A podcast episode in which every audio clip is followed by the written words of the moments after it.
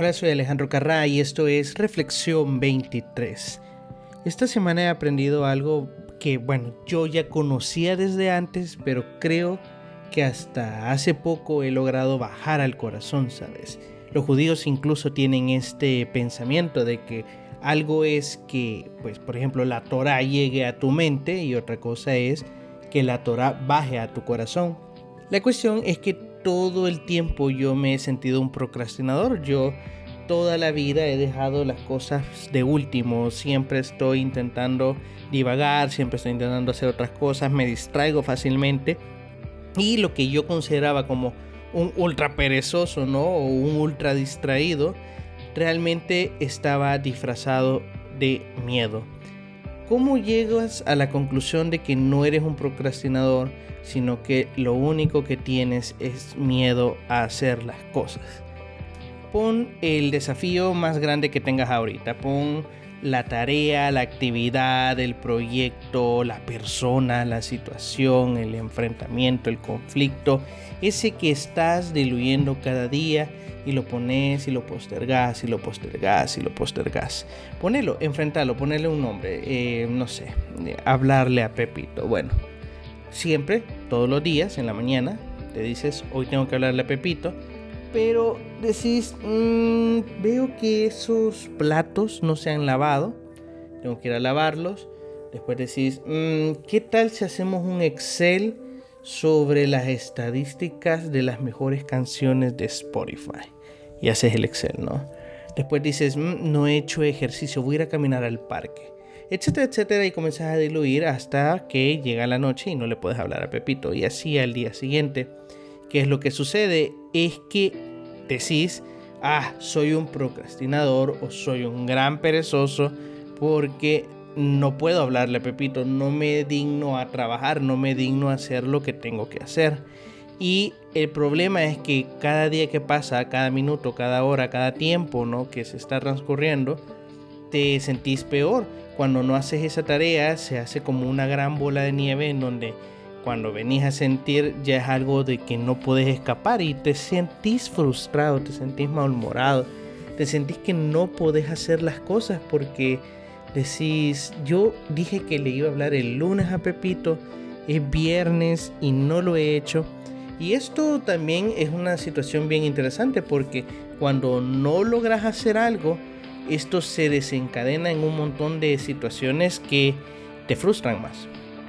Por ejemplo, si en la mañana tú dijiste, me voy a levantar temprano y lo primero que voy a hacer es hacer ejercicio, pero te levantaste tarde y tuviste que correr para ir a tu trabajo, ya el hecho de no haber hecho ejercicio, el hecho de haberte quedado en la cama, viste redes sociales, viste un par de TikToks, se te hizo tarde porque no te querías levantar, etc.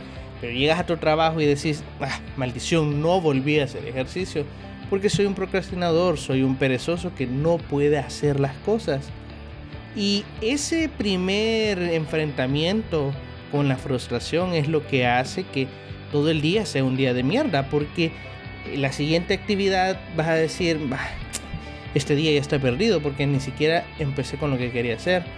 O ya no digamos si la primera actividad que tienes que hacer en tu trabajo es algo que no precisamente te gusta, lo vas evadiendo, evadiendo y evadiendo hasta que te das cuenta que ha llegado la tarde y todavía no lo has hecho y eso te llena más de frustración. Ya son dos cosas que no has podido hacer en el día de las cuales te propusiste y así sucesivamente. El día siguiente volvés a levantarte, ves redes sociales y no te dignas a hacer ejercicio. Decís, soy un gran procrastinador. No solo no hice ejercicio, no solo hice lo del trabajo, sino que tampoco le volví a hablar a Pepito. Qué bárbaro, no cumplo con lo que prometo, no cumplo con lo que tengo que hacer, no cumplo con mis objetivos, me distraigo fácilmente, soy un gran distraído, soy un gran procrastinador, soy un gran perezoso, perezosa, como quieras llamarte. Y la verdad es que no. No es que seas tan distraído como crees, no es que seas tan perezoso como crees. Es que simplemente tienes miedo. ¿Miedo a qué? A estar incómodo. Usualmente le tenemos miedo a no poder hacer bien las cosas, le tenemos miedo al dolor, le tenemos miedo al rechazo, le tenemos miedo a sufrir, le tenemos miedo a estar fuera de nuestra zona de confort.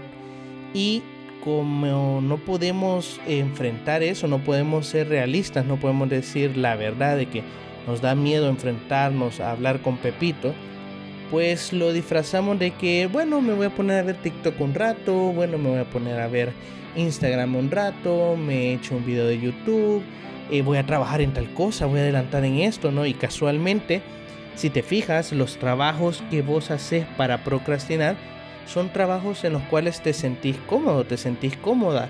Son trabajos que ya has hecho anteriormente y te han salido bien, en los cuales vos tenés las riendas del asunto.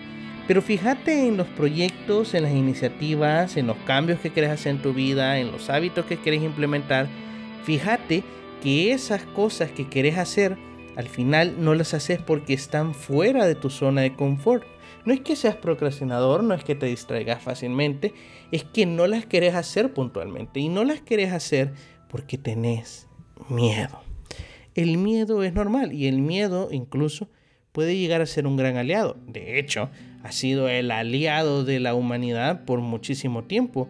El miedo, ya lo hemos hablado en otros episodios en este podcast, ha hecho que el ser humano llegue hasta este día porque nos advirtió de que habían tigres que nos podían comer, nos advirtió que ese barranco nos podía matar si nos caíamos ahí, nos advirtió que nos podíamos ahogar en un río, etcétera, etcétera. El miedo nos ayudó a sobrevivir.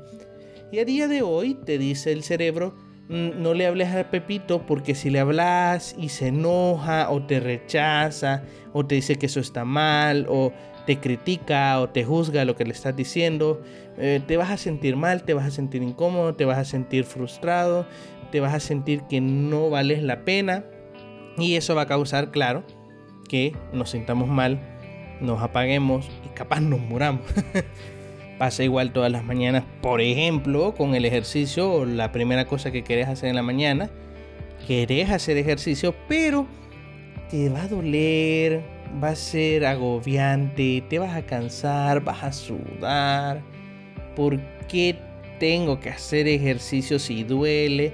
Y claro, es más fácil ver en redes sociales y decir que te distrajiste a hacerle frente, ¿no? Y decir, es que lo que pasa es que tengo miedo del dolor que causa esto, tengo miedo de la incomodidad que causa esto.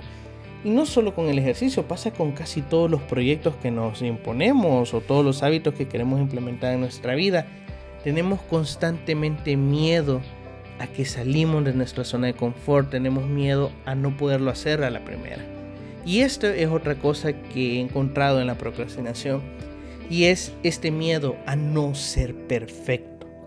Porque cuando vas a hacer un proyecto o vas a hacer un trabajo en especial o vas a hacer una actividad en especial, tenemos como la idea de que tenemos que hacerlo bien a la primera.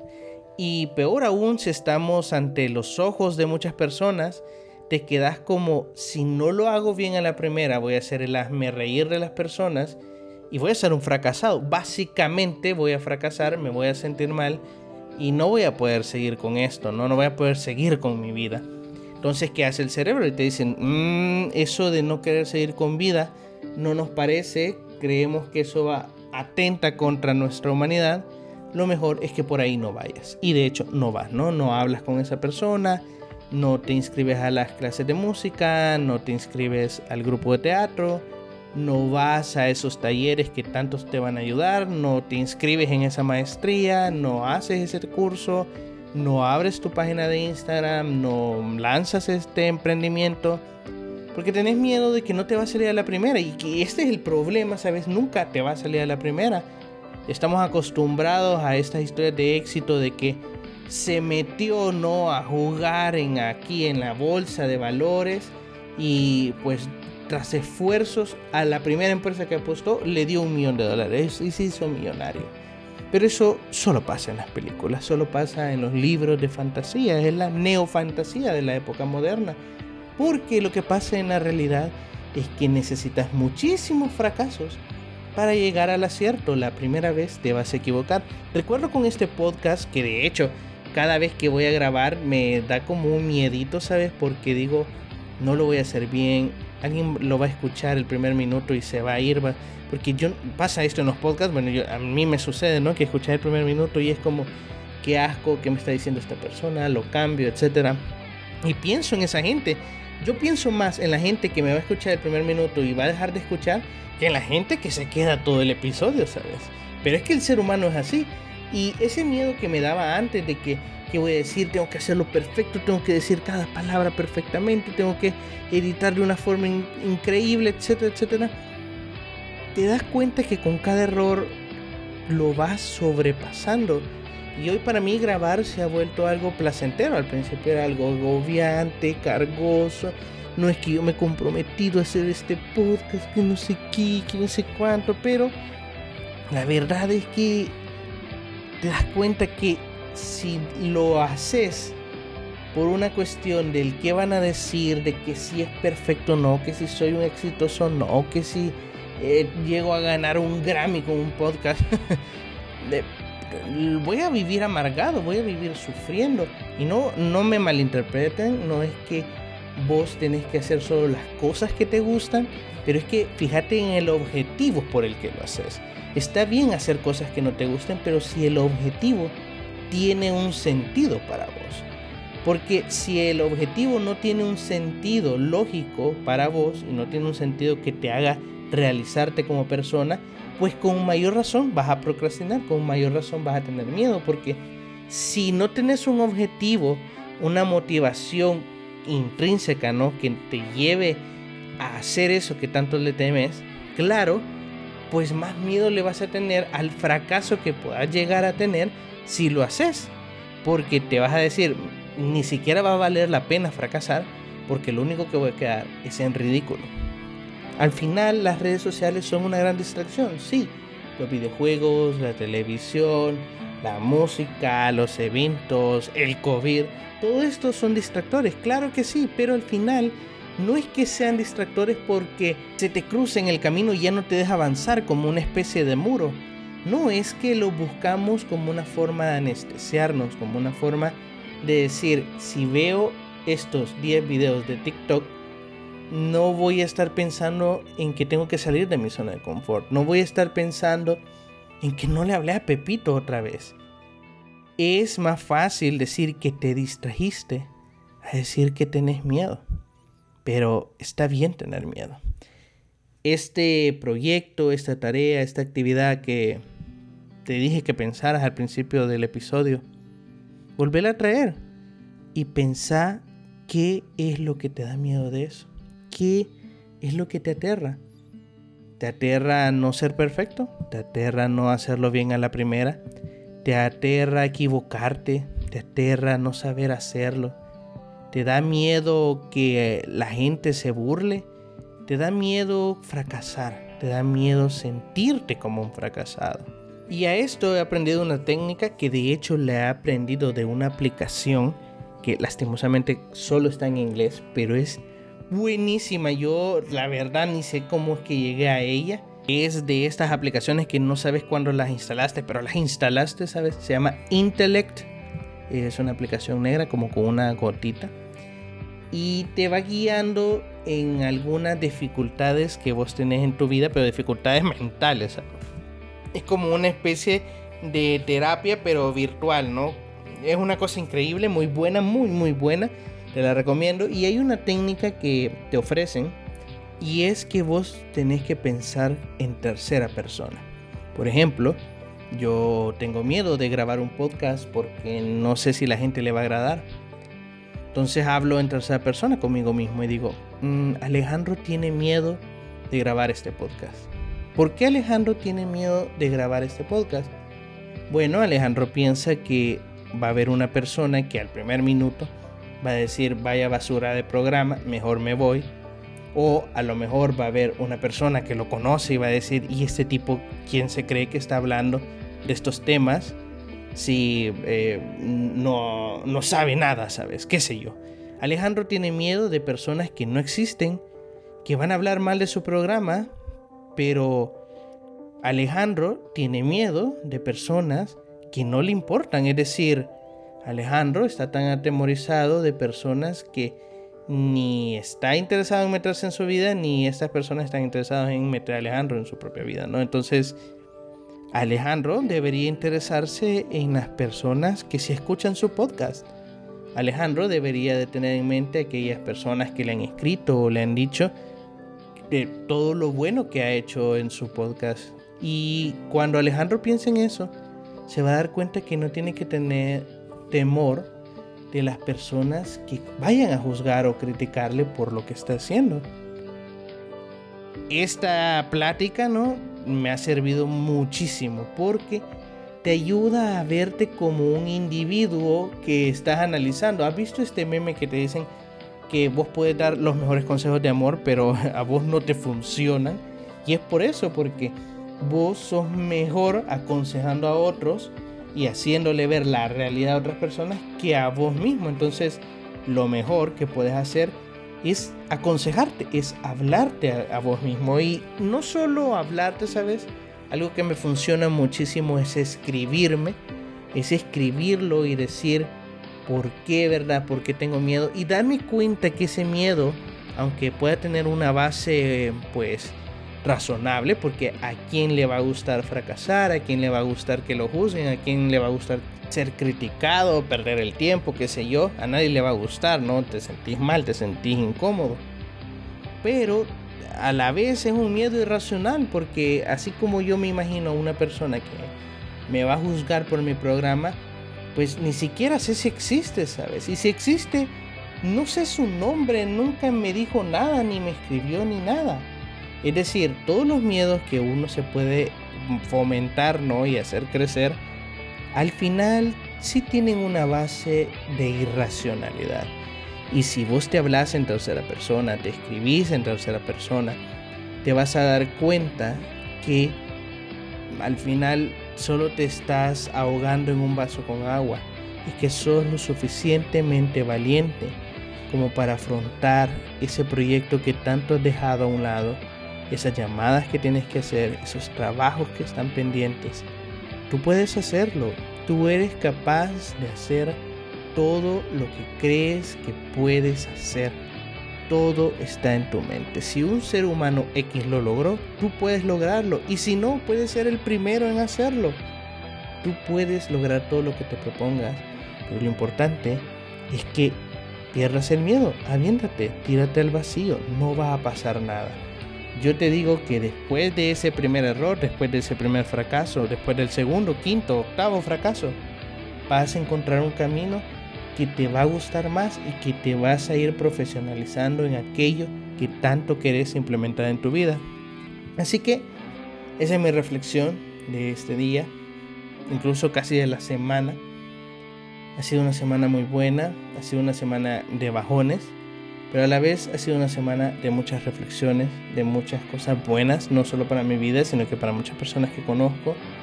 Así que eso está súper bien.